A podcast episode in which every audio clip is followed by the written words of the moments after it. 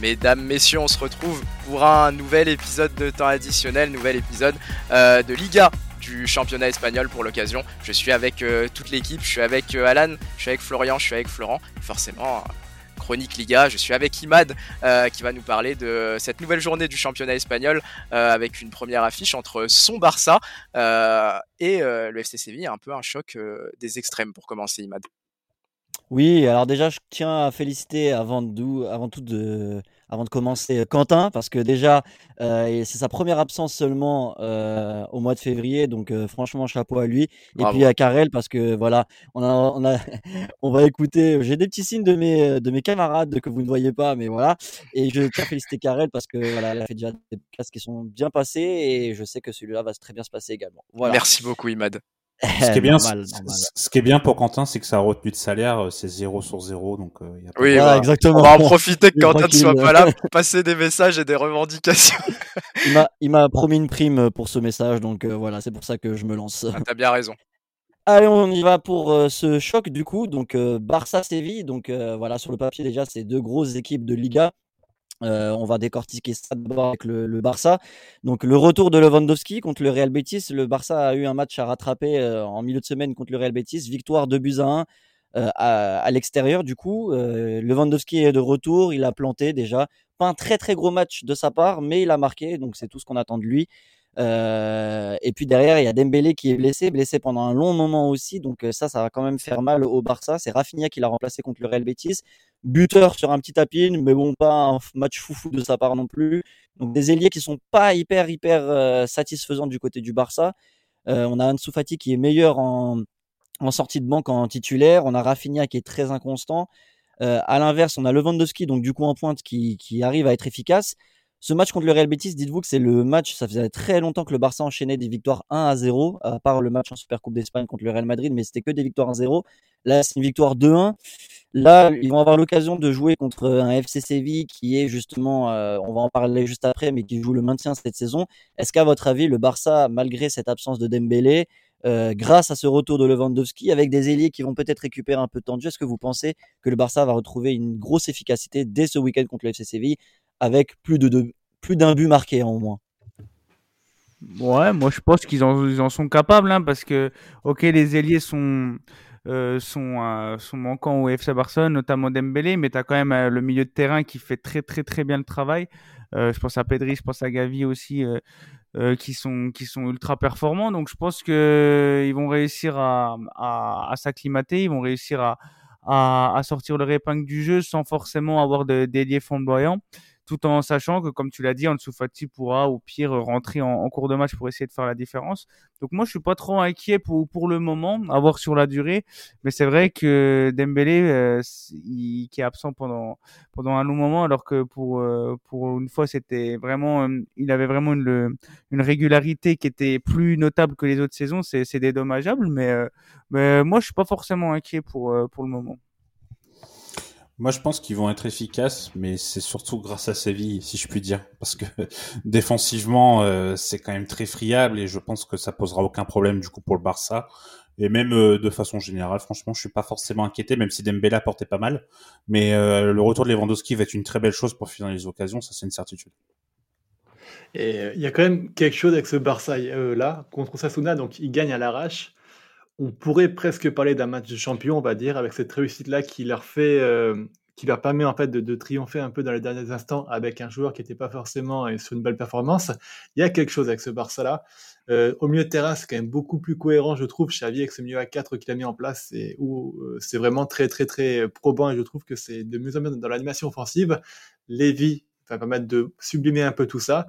Et je pense que justement, des joueurs comme Rafinha, là, s'il commence à réenchaîner et à marquer plusieurs buts dans plusieurs matchs, donc il a mis un but contre Sasuna, il n'est pas exclu de penser que contre un Stevia en Berne, il pourrait être amené à remarquer. Ça pourrait, pourquoi pas, lui ramener un peu ce supplément de confiance lui fait prendre ses marques dans une équipe où tu as l'impression qu'il n'a pas encore passé le cap psychologique pour s'installer et marquer.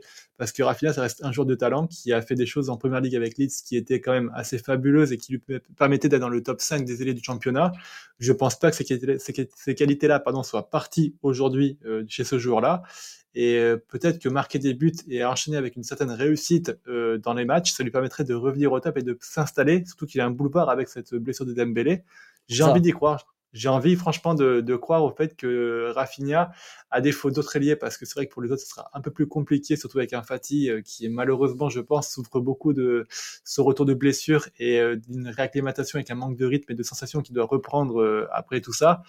Euh, c'est vraiment pour moi le joueur qui va, qui doit s'imposer sur les ailes et qui peut le faire, à mon avis, surtout avec le calendrier un peu plus favorable qui se profile là pour le Barça euh, pour euh, reperformer et remarquer des buts. Ah, c'est clair que ça va être le moment ou jamais pour Rafinha parce que c'est vraiment lui qui joue à droite quand Dembélé n'est pas là. Il y a eu Ferran Torres à un moment, mais on comprend que Ferran Torres et Fatih c'est plus pour le couloir gauche. Actuellement, Xavi, alors c'est un peu paradoxal à voir comment ça va être euh, sur le, la, suite, mais contre les équipes euh, assez grosses, assez performantes, il place Gavi en faux ailier et donc du coup il met Frankie de Jong dans ce milieu euh, avec Pedri et Busquets. Et du coup il met un vrai ailier à droite. Donc là en l'occurrence ça sera Rafinha plutôt que Dembélé en son absence.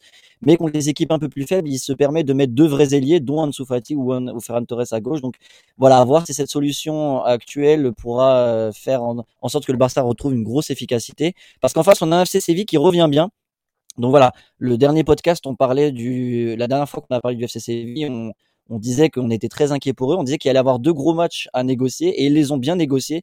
Une victoire contre Cadiz, euh, un peu à l'arraché quand même, 1 à 0, mais derrière, ils battent Elche les derniers 3-0. Voilà, c'est pas des, victoires contre des grosses, grosses équipes, mais c'est des victoires qui font du bien. Euh, là, maintenant, l'FC est 13e, alors qu'on s'inquiétait pour eux, ils sont 13e. Alors attention qu'à deux points seulement du premier non relégable. Euh, ils ont pris confiance en eux. Ils ont fait sur deux matchs aussi avec deux clean sheets, avec un, voilà, un Bonou en forme, un Nesri qui est en forme, l'attaquant euh, marocain qui a marqué euh, qui a inscrit un doublé au dernier match contre Elche, qui a qui n'a pas voulu quitter le FC Séville euh, pendant le, mercato hivernal pour les aider à se maintenir. Voilà, le, CV, FC Séville qui revient sur une dynamique plutôt intéressante. Est-ce que vous pensez que cette dynamique peut être au point de battre le Barça ce week-end? Je pense que ça va être, c'est déjà un peu tôt Séville. Et je pense aussi que, comme tu l'as dit, le fait d'avoir gagné leurs deux derniers matchs contre vraiment des vrais adversaires pour le maintien, je pense que mentalement ça a dû être très très éprouvant. Et j'ai du mal à les voir euh, même eux se dire que euh, ils vont aller chercher une grosse performance au Camp Nou parce que je pense que pour sauver leur saison c'est pas ce genre de match là euh, en termes de débauche d'énergie qu'il faut cibler. Donc je pense qu'ils ont fait l'essentiel en gagnant leur rencontre contre des adversaires directs pour le maintien et que ce match face au Barça ils vont pas y aller avec aucune ambition mais que c'est pas forcément sur ce genre de match-là qui s'attendent à performer. Et moi, je les attends pas euh, contre le Barça qui aura une occasion de, maintenir son avance sur le Real. Donc, euh, je les vois pas euh, aller s'imposer ni même prendre un point sur la pelouse du Barça. Moi, je les vois pas non plus forcément euh, gagner parce que, comme tu l'as dit, le Barça a une plus grosse avance, une, bonne dynamique. Mais comme je l'ai dit, on voit le Barça qui a tendance à avoir du mal à tuer ses matchs ces derniers temps. Euh, le FC Séville qui est sur une bonne dynamique. Donc, après, voilà, ça reste le Barça, ça reste le Barça au Camp Nou, ça reste le Barça solide défensivement. On l'a vu, ils sont très très solides défensivement, donc ça peut être compliqué de performer. Mais quand je vois le Barça qui gagne par des un petit but d'écart à chaque fois, il y a peut-être un coup à jouer à un moment sur des temps forts, donc euh, au FC Séville de, de faire le travail.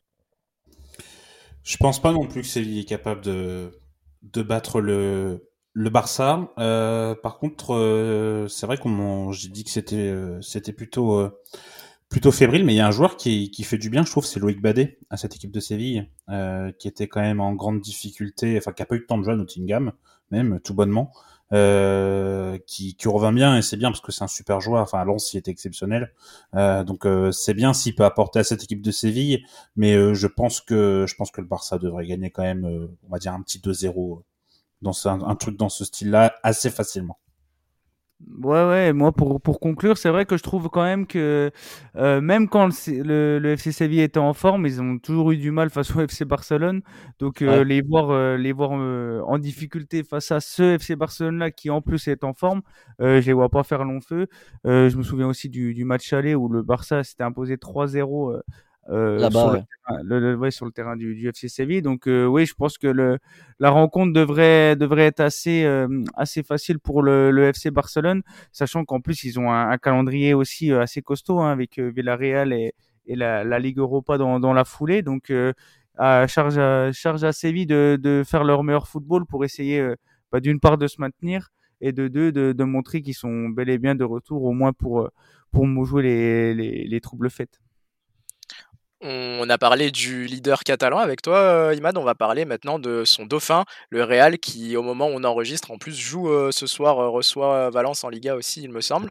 Euh, mais nous, on va parler de la rencontre euh, qui les fera se déplacer du côté de, de Majorque. Oui, et plus particulièrement, j'ai envie de mettre l'accent sur un joueur, un Français, euh, tant qu'à faire, euh, Eduardo Camavinga. Il faut savoir qu'en début de saison, ce joueur ne, n'enchaînait jamais plus de deux titularisations. C'était Chouameni qui était en 6, qui était ancré dans cet effectif madrilène. De- il a fait une Coupe du Monde euh, où il a connu un nouveau poste. euh, On va, euh, on va y revenir juste après. Et depuis, là, en ce moment, il est en train d'enchaîner six titularisations d'affilée. Donc, euh, euh, voilà, il a le, comme quoi la patience paie pour lui, le travail paie. Il a été bon en sentinelle et lui, il avoue galérer un petit peu en relayeur. Donc, euh, il profite de l'absence de Chouameni pour euh, s'imposer un peu en tant que 6. Euh, donc voilà, c'est un rôle qui lui convient bien. Et puis là, récemment, il a profité de l'absence de Mendy pour pouvoir jouer arrière gauche. Alors c'est un poste que- où on l'a vu euh, pendant la Coupe du Monde. Didier Deschamps l'a initié à ce poste-là. Euh, que ce soit contre la Tunisie où il y avait un match où il n'avait pas beaucoup d'enjeux, mais aussi en finale de Coupe du Monde où il a quand même, euh, où il est quand même rentré à ce poste-là. Il n'a pas été dégueu non plus. Euh, il a joué ce match-là contre euh, la Sociedad arrière gauche, donc un match en jeu, et il a été très bon aussi. Euh, donc voilà, la, question c'est qu'est-ce que vous voyez pour Kamavinga Est-ce qu'il peut se poser en tant que titulaire euh, au Real Madrid? À quel poste? Et aussi, quid de Chouameni lorsqu'il va revenir euh, sur la pelouse madrilène? Alors, si on part sur le court terme, on voit que Kamavinga, c'est un joueur qui est encore jeune et pas totalement formé à tous les postes. Donc, c'est pour ça que ce poste de latéral, il est très intéressant pour lui pour se mettre un peu dans le rythme et le bain de la Liga et aussi de comprendre plus que Ancelotti attend de lui tactiquement parlant. Mais pour moi, sur le moyen terme et le long terme, il a toutes les qualités pour s'imposer dans un double pivot avec Kamavinga et les deux sont très complémentaires. Donc euh, je vois plus, euh, peut-être pas cette saison-là, mais à partir de la, saison prochaine, si jamais Ancelotti est encore là, vu qu'il y a des rumeurs euh, qui pourraient peut-être laisser sous-entendre qu'il partirait, mais euh, ou le prochain coach, je le vois vraiment euh, s'imposer et former un très bel paire avec Kamavinga. Les deux joueurs sont assez complémentaires et ce profil de box-to-box, en fait, ce profil un peu hybride que, tu as très bien décrit pour Kamavinga, qui est très, très à l'aise en box-to-box et encore un peu moins en 6 parce qu'il manque, à mon avis, encore de rip et d'expérience à ce poste-là et qui va acquérir petit à petit, et je pense qu'il a toutes les qualités pour s'imposer. Ça pourra lui permettre d'être associé à un autre milieu tel que Kamavinga et de pouvoir être euh, très complémentaire par rapport à un Kamavinga qui lui aussi euh, est quand même très dire. dans la... Pardon?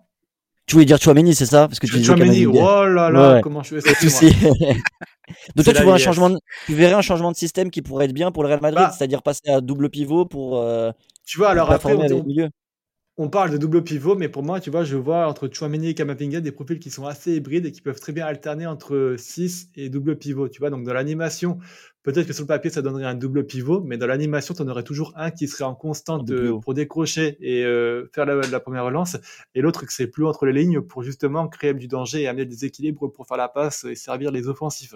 C'est pour moi deux joueurs qui sont très complémentaires et qui sont pas aujourd'hui, pas cette saison-là, mais pourquoi pas dans un an ou deux, quand euh, Kamavinga aura un peu plus d'expérience, pourront être amenés à jouer ensemble. Je vois vraiment pas de contre-indication et je c'est vraiment mon, mon, souhait le plus le plus précieux d'avoir ces deux-là jouer ensemble au milieu de terrain euh, parce que c'est alors certes le Real a aussi recruté au milieu de terrain et tu as aussi euh, même ils ont pas recruté il y a aussi pardon euh, il y a Ceballos. Bah, c'est ba... non c'est Bayos que j'aime beaucoup mais qui, qui, qui sera un très bon joker par rapport à ça mais Vasquez non putain je le, le jeune du Real qui joue au milieu de terrain, qui est très bon aussi. Et j'ai oublié son nom, je m'excuse euh, Alors là, je l'ai plus en tête, désolé. Bah tant pis. Mais oui, voilà, donc c'est. Ils, ils, ils montent en tout cas. C'est ça, donc ces trois-là, tu vois, je pense que sur le long terme, c'est le futur du Real et sur lequel il faudra s'appuyer dessus pour construire quelque chose, une animation au milieu de terrain. Tu pensais, ouais. tu pensais à Valverde euh, peut-être euh... Valverde, putain, merci. Voilà, là, je ah, pense Valverde, nos auditeurs. Même pas. C'est horrible. un petit jeune. ah, moi aussi. Non, non, je suis vraiment désolé à tous nos auditeurs. J'ai Valverde. mémoire. Non, il n'y a pas de souci, euh, Flo, ça y a arrive. Pas de problème. Alan, dis-nous. Euh, ouais, bah moi, écoute, après, pour revenir à la question, euh, Kamavinga, il est très jeune, hein, il a que 20 ans. Euh, il y a encore les sénateurs euh, Kroos et Modric qui sont qui sont encore euh, bien titulaires, donc je pense que à court à court terme, ça va être compliqué pour lui de s'imposer, mais de toute façon, je me fais pas de soucis pour lui pour pour l'avenir. Euh, là, il va encore être testé à plusieurs postes à dépanner et ça peut vraiment être une belle cartouche pour lui quand on voit euh, combien c'est précieux d'avoir un, un ou un ou un Marco Llorente côté Atletico dans son effectif qui peut jouer partout. Euh, Kamavinga, il est en train de de se de se de voilà de, de créer une polyvalence à, plusieurs postes et ça c'est génial. Après voilà, il, je pense qu'il est peut-être assez euh, pour pour peut-être ouais voilà assez limité pour euh, enchaîner tous les matchs. Mais, euh, mais voilà, je pense que sur le long terme, il n'y a pas de souci. Mais à court terme, vu que c'était ta question, je pense pas qu'il qu'il sera encore dans, la, dans le moule. En tout cas, moi je trouve que c'est vraiment une bonne, une bonne cartouche pour lui de, de pouvoir jouer défenseur gauche parce que c'est vrai que bah, Ferland Mendy au final il peine à, il peine à convaincre définitivement et à s'imposer au poste et je trouve que Kamavinga contre l'Argentine notamment, je l'avais trouvé impressionnant euh, à sa rentrée dans un contexte de finale de Coupe du Monde. T'es encore un très jeune joueur, t'as peu de temps de jeu avec le Real et tu réussis à, sortir une perf comme ça à un poste qui n'est pas le tien. Euh, je pense que c'est un bon moyen aussi de montrer au Real, de montrer à Ancelotti euh, bah, qu'il est totalement impliqué dans le projet madrilène, qu'il est prêt à tout pour essayer d'aider l'équipe et que ça peut l'aider euh, au fur et à mesure à glaner une place au milieu. Je pense que c'est un peu un mal euh, comme un bien parfois d'aujourd'hui, c'est que la confiance aux jeunes est faite très rapidement et que parfois quand on a des jeunes qui, bah, qui, qui ont du mal à éclore directement après leur transfert, on, on, a tendance un peu à les zapper, mais Kamavinga, ça reste un très très gros talent du, du football européen et je pense que glaner du temps de jeu comme ça, c'est un bon moyen pour lui de prendre peu à peu la place de, bah, de joueurs qui sont des joueurs énormes mais qui sont un peu vieillissants. Il me semble que Modric a, confirmé qu'il prolongerait pas, euh, que voilà, Kroos est, est, vieillissant, il y aura oh, Valverde. Ouais il y aura Valverde, il y aura Chouameni, il y a moyen d'avoir voilà une grosse grosse relève euh, du côté du Real et moi je fais confiance à Kamavinga pour s'imposer progressivement, peut-être pas cette saison mais à son poste et pourquoi pas en tant que latéral gauche pour la fin de saison parce que bah, s'il est performant, pourquoi pas. Mendy, je le trouve pas spécialement convaincant.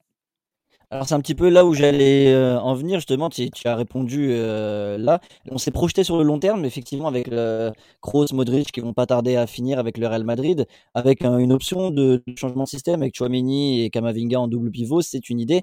Mais en court terme, comment vous voyez la fin de saison de Kamavinga? Est-ce que vous pensez que bah Karel, tu as vu cette possibilité de, de finir la saison arrière gauche? Parce que Chouameni va revenir possiblement qu'il va reprendre sa place de 6, euh, le temps qu'il reprenne un petit peu physiquement. Est-ce que Kamavinga, on va le remettre sur le banc? Parce qu'au début de saison, il n'enchaînait pas deux matchs. Là, il enchaîne bien et il est convaincant. Est-ce que vous pensez qu'il va jouer un peu plus? Relayeur, il se sent pas pour le moment. Est-ce que vous pensez que euh, il va jouer un peu plus relayeur pour s'habituer? Est-ce qu'il va finir la saison arrière gauche? Ou est-ce que vous pensez qu'il va y avoir une vraie rotation entre lui et Chouameni euh, d'ici la fin de saison au poste de numéro 6 bah, moi, je trouve déjà pour le, le poste de latéral gauche, je trouve ça dommage que, que même s'il est blessé, euh, David Alaba euh, veuille continuer à, à rester dans l'axe parce que je trouvais qu'il était formidable à gauche. Donc, euh, mais sinon, oui, je pense que je pense que ouais, il peut il peut s'imposer à gauche, hein, pourquoi pas, vu le boulevard qu'il y a, vu le, le peu de concurrence sérieuse euh, qu'il y a à ce poste-là. Et euh, ils ont même essayé Rudiger à un moment. Ouais, en plus, ouais, ouais. Donc, euh, donc voilà, ça peut être, ça peut être intéressant. Et euh, Chouameni, euh, il est un peu dans le même cas que que Kamavinga. C'est même s'il est un peu plus âgé, ça reste quand même un jeune joueur. Donc lui aussi, il va falloir aussi qu'il ait sa période de, pour s'installer définitivement à son poste. Donc, euh, quitte à ce qu'il y ait une concurrence entre les deux, euh, moi je le mettrais plus, euh, je tenterais plus Kamavinga à gauche, vu, vu qu'il y a personne à ce poste et vu qu'il est, il sait être performant partout. Alors, si Ancelotti, Ancelotti est assez malin et qu'il s'inspire un peu de ce que fait Guardiola, il met un Kamavinga dans un rôle de latéral intérieur qui repique au milieu de terrain pour faire les circuits de relance. Et comme ça, il l'habitue à ce poste au milieu de terrain pour la relance et il le met latéral gauche pour la défense et il peut être un peu moins exposé sur la défense. Moi, c'est ce que je ferais à sa place, mais je n'ai pas le talent de Ancelotti. C'est en tout cas ce que je, ce que, enfin, ce que je préconiserais, en tout cas, ce que je verrais pour euh, Kamavinga pour son développement qui pourrait être intéressant, c'est justement d'avoir ce rôle un peu guardiolesque à la Philippe Lam euh, de latéral pour euh, le mettre un peu dans les bonnes dispositions ouais, pour le futur. J'avais l'impression que naturel, j'avais l'impression que naturellement il le faisait par moment contre la Tunisie et contre l'Argentine. J'ai eu, ouais. bah, avec les émotions, c'était un peu plus compliqué de le, de, de s'en rendre compte, mais, mais contre la, la Tunisie, je le voyais pas mal de fois des venir un peu plus au milieu de terrain par moment, proposer de lui-même. donc effectivement, ça peut être une solution assez intéressante pour lui de, de pouvoir allier les deux pour performer à, deux rôles. Mais je suis d'accord avec vous globalement. En ce moment, il est sur une bonne pente. Ancelotti lui fait de plus en plus confiance il fait de bonnes prestations. Au-delà de d'enchaîner les matchs, il fait des bonnes prestations. Donc, euh, ça peut être très bien. Et moi, bon, j'ai peut-être un peu tôt parce que c'était le, c'était encore euh, trop tôt par rapport à la Coupe du Monde. Mais moi, je vois bien à l'avenir un milieu avec Kamavinga et Chouamini en équipe de France. Et quoi de mieux que de les associer euh, au Real Madrid? Je pense que ça peut être qu'une bonne chose et pour eux, et pour l'équipe de France, et pour le Real Madrid sur le long terme. C'est vrai. C'est vrai que quand on réfléchit, il peut y avoir aussi un, sacré avenir pour, pour la paire. Et ça fait plaisir aussi pour, pour nous et nos auditeurs, supporters de l'équipe de France, de se dire qu'on peut avoir une paire de milieu en équipe nationale qui est aussi la paire du Real Madrid. C'est pas, c'est pas donné à toutes les sélections. c'est pas rien. C'est pas rien du tout. on a parlé du Barça, on a parlé du Real, donc de, la, de, ce haut, de ce très haut de, classement en, Liga. On va évoquer euh, maintenant le milieu de tableau, voire même la lutte pour le maintien, parce qu'au final c'est très serré, Imad, euh, avec un match entre euh, Gérone et Valence qui joue ce soir donc en déplacement du côté du Real. Oui, alors il va y avoir un très très gros choc là pour le, FC Valence, puisque donc voilà, il y a ce match contre le Real Madrid. À l'heure où on enregistre, on n'a pas encore le résultat, mais si Valence perd, ils resteront à la 14e place avec 20 points. Pour vous donner un petit peu le, un ordre du classement, le premier euh, relégable Cadiz a 19 points et euh, Almeria qui est 11e en a que 22. Donc le, le, la, lutte pour le maintien est très très serrée en Liga. On s'est beaucoup affolé du côté du FC Séville pendant toute la saison, à juste titre. Mais au final, on se rend compte que Valence, qui est qu'à un point derrière le FC Séville à l'heure actuelle, alors on parle, et si euh, ils perdent contre le Real Madrid, ils sont qu'à un point derrière le FC Séville. C'est un autre gros monument du championnat espagnol, le FC Valence. Et pour le moment, bah voilà, ils viennent de virer Gattuso, leur entraîneur. Euh, alors, est-ce que c'était la le, premier responsable de cette débâcle Pas forcément. On sait que euh, c'est un accord en commun en fait entre Gattuso et le FC Valence pour que pour son licenciement. Lui-même assume les défaites, les mauvais résultats. Il a il a accepté ça, mais il a été mis, il a mis au courant que comme il n'y aurait pas de recrues pendant le mercato, euh, bah pour lui ça serait très compliqué de pouvoir faire un un travail de fond au FC Valence. Il faut savoir que le Valence est dans une grosse crise économique. Euh, ils n'ont pas assez d'argent nécessaire pour payer les salaires de l'équipe et ils vont devoir proposer des paiements différés à leurs joueurs avec intérêt. Donc voilà, une crise économique au FC Valence qui dure depuis un bon moment. Euh, des résultats sportifs qui, qui, ne, qui ne suivent pas, un, coach licencié, euh, tout ça juste avant d'affronter le Real Madrid. Encore une fois, à l'heure actuelle, on ne connaît pas le résultat. Peut-être que Valence a fait une grosse mais est-ce que vous vous inquiétez, est-ce qu'il faut s'inquiéter d'une possible descente du FC Valence d'ici la fin de saison à vos yeux? Moi, je pense que oui, je pense que c'est une situation inquiétante. T'as bien fait de le dire, on s'est beaucoup concentré sur Séville parce que forcément ils étaient tout en bas du classement, mais au final ça reste très serré. On voit que les situations peuvent évoluer rapidement. Euh, je trouve que la situation de Valence, ouais, elle est préoccupante parce que euh, il y a le sportif qui va mal, et puis, euh, comme tu l'as dit, il y a aussi le côté administratif qui va forcément être lié au sportif. Et euh, du coup, on est vraiment dans une situation urgente où l'entraîneur n'est plus en place. Donc, j'imagine que pour l'instant, c'est, j'imagine que c'est un intérimaire hein, qu'on a à la tête euh, du ok qu'on a la tête de l'équipe de Valence donc va falloir trouver la solution pour remplacer Gattuso rapidement. Euh, donc le focus euh, va aussi être de ce côté là c'est pas une situation facile pour les joueurs parce qu'ils n'ont pas vraiment une figure euh, derrière laquelle se ranger. C'est difficile de, de, se ranger derrière un entraîneur qui qui on le sait ne sera pas là jusqu'à la fin de la saison. Donc attention Valence parce que voilà le calendrier fait aussi que ce soir ils sont en déplacement du côté du Real. Il y a mieux pour se pour se remettre en confiance. Et ça on va rapidement avoir des des, rencontres qui sont euh, qui, vont être charnières comme euh, Séville. Donc euh, à leur charge, comme Séville l'a fait, de remporter ces rencontres importantes là. Sinon, personne n'est à l'abri et moi je serais pas étonné en fin de saison de voir Valence se reléguer, même si forcément ça ferait un, gros choc. Ce qui est inquiétant avec Valence, c'est que ça fait déjà quand même plusieurs saisons qu'il y a une, un déclin qui est amorcé depuis beaucoup, beaucoup de temps, en fait, depuis même 3-4 ans avec toutes ces magouilles autour du club, des agents qui se sont appropriés le club, qui s'en servent vraiment pour faire des combines, des choses dans le genre. Euh, Gattuso, il est venu là aussi par, par, purement par rapport au fait que c'est l'agent qui gère le club euh, qui, euh, qui, gère aussi sa carrière et euh, il est venu en fait par rapport au copinage de son agent. Et honnêtement, moi je vais le dire, hein, ça me dérangerait pas du tout de les voir descendre car malgré le monument que ça représente en Espagne, c'est un club qui est devenu une parodie de lui-même, dirigé par un président qui n'a qui ne pense qu'à l'argent et euh, à la valeur pécuniaire d'un club et qui a oublié ce que c'était, ce que représentait euh, le Valencia FC et euh, toute la légende que, ce club constitue pour la Liga. Et le voir loin du club une fois que le, club se renseigne en, en, Liga B pour qu'ils se reconstruisent et qu'ils puissent repartir sur des meilleures bases, moi c'est ce que j'attends parce que là honnêtement ça me fait chier parce qu'il y a des joueurs super attachants dans ce club-là. T'as des Cavani, des, des, des, hommes comme ça qui sont venus, tu vois, qui sont venus vraiment par pur amour du football espagnol qui se retrouvent vraiment piégés par des combines de j'ai envie de dire de fils de pute et je m'en excuse euh, pour la vulgarité, mais des mecs qui en ont rien à foutre du football. Et euh, les principales victimes, c'est les supporters valenciens qui ne méritent pas ça. Donc, euh, je, de toute façon, vu la trajectoire du club, je pense honnêtement que oui, ils seront pas loin de la descente, si ce n'est qu'ils vont descendre. Et j'espère qu'ils pourront très vite renaître de leur cendre et virer cette direction qui est vraiment malsaine pour le club. Ouais, ouais, bah, je partage complètement ton avis. Moi, j'étais très, très fan du FC Valence euh, euh, à l'époque, là, quand ils avaient Juan Mata, David Villa, euh, David Silva et tout. C'était vraiment trop agréable et tout. Ils avaient une, superbe équipe. Et voilà, ils sont entrés dans une combine vraiment une, très, très négative, une spirale vraiment négative. Et je trouve aussi qu'ils n'arrivent pas à vendre leurs joueurs comme il faut. Euh, quand tu regardes qu'ils ont vendu euh, euh, Gonzalo Guedes pour 32 millions à Wolverhampton alors qu'il l'avait acheté 40 millions. Enfin, il y a plein, il y a plein de, de choses qui, qui sont négatives. Et, et, pour en revenir à Gattuso, que je, je trouve son départ très regrettable parce que voilà, l'effectif avait confiance en lui. Il, ils avaient un effectif quand même très soudé et je trouve ça regrettable parce que euh, le, le, club, on a, on a un peu rien à faire du, du sportif, on dirait. Ils essaient juste de, de limiter la crise. Et, et, le club suit pas, le club suit pas, et, et ça, ça craint pour la suite parce que, comme tu l'as dit, euh, au classement c'est très très serré et euh, on est qu'à la qu'à mi-saison et le risque de, de, de s'écrouler est, est, immense. Et après le Real Madrid, le va affronter ce week-end Gérone. Ils vont se déplacer à Gérone, un club qui, n'a, donc, qui est de milieu de tableau, qui est juste devant le, le FC Valence et qui n'a pas fait les affaires du FC Séville, qui a voulu se relancer contre cette équipe mais qui a perdu. Donc attention à ce match-là aussi qui va être vraiment un match charnière juste après celui du, du Real Madrid.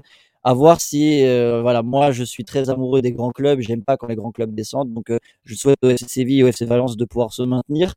Mais euh, voilà, on verra ce que ça donnera dès ce week-end à Gérone. On a parlé ouais, des matchs charnières, ça commencera, comme tu l'as dit, dès ce week-end et il faudra suivre ça. on peut assister tristement à la descente d'un monument et il faudra faire, euh, il faudra faire attention, même si Imad, on a bien compris que, que, tu, que, tu, craignais, que tu craignais cet événement-là. Euh, dernier match euh, du programme, on a beaucoup tapé, j'ai l'impression récemment, sur l'Atlético de Diego Simeone, mais les Colchoneros qui sont en course encore pour une qualification en Ligue des Champions, ils n'ont plus que ça à jouer et ils affronteront Retafe qui est en bien mauvaise posture de leur côté. Oui, Retafe qui n'est jamais une équipe euh, simple à jouer. C'est d'ailleurs, franchement, on critique beaucoup l'Atlético Madrid, mais là, vous avez en face une équipe qui est encore pire pour moi. C'est vraiment l'anti-jeu Retafe. C'est vraiment les matchs chiants. Tu regardes un match de Retafe, à chaque fois, tu t'ennuies. C'est voilà. Je suis désolé pour les supporters de Retafe qui doivent être un et demi peut-être à nous écouter, mais euh, franchement, Retafe, c'est pas agréable du tout à regarder. Euh, c'est très embêtant, c'est très compliqué de les battre. ils sont regroupés, mais pourtant, pour le moment, ils sont donc l'Atlético Madrid, comme tu l'as dit, n'ont plus rien à jouer à part euh, la course à la Ligue des Champions. Peut-être que ça va leur donner euh, un peu moins de pression. Euh, ils n'ont plus de course d'Europe, enfin ils n'ont plus l'Europe à jouer. La Coupe d'Espagne c'est fini malheureusement après cette défaite contre le Real Madrid. actuellement ils sont quatrième à 5 points de la Real Sociedad qui fait une très bonne saison, mais ils sont qu'à 3 points devant Villarreal, le Real Betis. Il y a aussi Rayo Vallecano, Sasuna, Bilbao qui sont derrière et qui poussent. On a dit que la course à l'Europe va être très serrée cette saison en Espagne. Euh, mais l'Atlético Madrid qui, affiche un visage plutôt intéressant depuis 2023.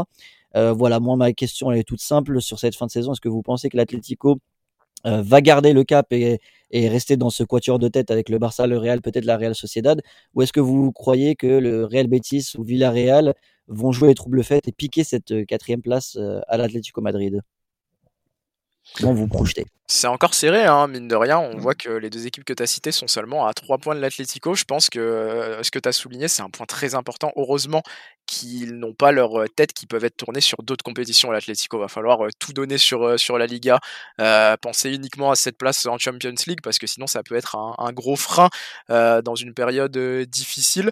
Moi, je pense qu'ils ont l'expérience qu'ils ont la stature aussi pour garder cette place en Ligue des Champions. après, au final, les championnats européens sont, très serrés cette saison. C'est difficile de, c'est difficile de se projeter. On a des équipes qui sortent un peu, euh, qui sortent un peu des, standards habituels et qui, bah, qui pose un vrai favori pour la Ligue des Champions et pour les compétitions européennes. Je vois quand même à terme euh, l'Atlético garder au moins cette quatrième place et se qualifier en Ligue des Champions parce que c'est l'Atlético et parce qu'ils ont l'habitude d'être dans cette course-là. Après, l'Atlético, ils ont fait un gros ménage aussi au Mercato. Hein. Ils t'ont dégagé donc euh, Joao Félix qui était en disgrâce avec, euh, avec Simeone, t'as Felipe qui était très vieillissant qui est parti, il récupère un Matt Doherty qui je pense a toutes les qualités pour s'épanouir euh, à, à l'Atlético, un Memphis de paille qu'il qui, faut aussi ne pas négliger, qui pourrait aussi bien apporter à l'animation offensive euh, madrilène. Je pense honnêtement que si la sauce prend, donc ça va quand même beaucoup dépendre à mon avis de l'intégration de Memphis de paille dans le système de Simeone et de s'il arrive à répondre présent pour être efficace, mais si la sauce prend, ça sera difficile d'aller les chercher. Je pense que cette course au top 4, elle va être conditionné principalement sur l'intégration d'un Depay et de sa capacité à remplacer, à faire oublier un joueur Félix qui était euh, complètement tombé dans l'ombre de lui-même à l'Atlético, mais avec un Depay qui est motivé, qu'il a vraiment dit en conférence de presse qu'il était fou amoureux de la, enfin de l'Atlético, je suis désolé Imad, mais qu'il était très impatient de jouer pour l'Atlético et qu'il aimait beaucoup Simeone, ça pourrait pourquoi pas donner un peu d'optimisme aux, supporters de l'Atlético et de permettre euh, à l'Atlético de s'accrocher, de gagner cette top 4. On verra. Ouais, bah après, oui, comme tu l'as dit, Madal, le, ce derby-là, il est vraiment euh, horrible à regarder, hein, parce que c'est vraiment deux, deux, castaneurs qui s'affrontent, donc c'est, vraiment pas agréable pour les yeux. Après, euh, pour en revenir à, ta question, euh, bah, moi, je faisais partie de ceux qui voulaient qu'un peu l'Atlético soit hors du top 4 un coup pour, pour un peu secouer tout ça, parce que c'est vrai qu'ils sont assez décevants depuis le début de la saison, voire même l'année dernière. Donc euh, moi je pense pas, j'espère pas et je pense pas qu'ils finiront top 4. Et, et, si je peux faire aussi un petit un petit un petit parallèle avec Retafe, euh, moi aussi je trouve cette équipe euh, vraiment affreuse, que ça soit dans les coachs, le, leur coach qu'ils ont là, Flores, ça fait au moins trois quatre fois qu'il revient dans le club. Il y a, il y a peu d'imagination, que ça soit avec Mitchell ou avec ou avec Bordalas aussi qui, qui était entraîneur là-bas. Je trouve que c'est il y a aucun projet euh, vraiment cohérent, c'est vraiment euh, très très peu agréable à regarder. Donc euh, c'est pas un match que je regarderai celui-là et je pense que l'Atlético va va quand même l'emporter. Eh je pense qu'on a été euh, complet pour cette euh, journée de Liga. Il y a tout qui reste à jouer euh, finalement, Imad, que ce soit le titre, que ce soit la course à la Ligue des Champions, à la Ligue Europa, à la Conférence Ligue, le maintien, exactement. Donc aucune raison de votre côté pour ne pas suivre cette journée. Je pense qu'on vous en a bien fait, bien fait l'analyse, bien fait la, la, publicité. On espère bah, que vous vous rurez sur les matchs de ce week-end. N'hésitez pas également à aller checker nos épisodes de Serie A, de Bundesliga et de Première Ligue qui seront dispo cette semaine. On vous remercie de votre écoute, de votre attention. On vous dit à très bientôt. C'était temps, temps additionnel. À très vite.